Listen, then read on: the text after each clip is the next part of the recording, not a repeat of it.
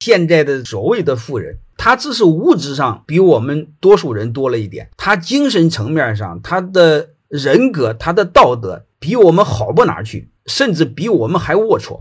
按道理来说，你有点财富之后，应该是比我们穷人更加有涵养才对，更加宽容。但是他没做到。真正一个文明的社会，就是让穷人有尊严。说白了，就是可以有学上，看病有钱花。养老有钱花，这是最基本的。然后富人呢守规矩，富人怎么守规矩呢？你比如维护社会的公平正义，还有一个你再做点有良心的事儿，你让很多穷人因为你变得更有尊严，他才会尊重你。然后就尊严到什么程度？富人再怎么有钱，一点就不红颜，也不嫉妒，他认为你该有的。有时候带我儿子练车的时候，因为我练车找那个很少人去的路，那个路边上有很多猴子，结果猴子都不怕人。你看到时候车来了，猴子它在跑，它不跑，它就玩它的。你看那个猴子在我庞大的一个人类面前还开这么大个车，人家一点也不紧张，也不恐惧。我们难道人还不如猴子吗？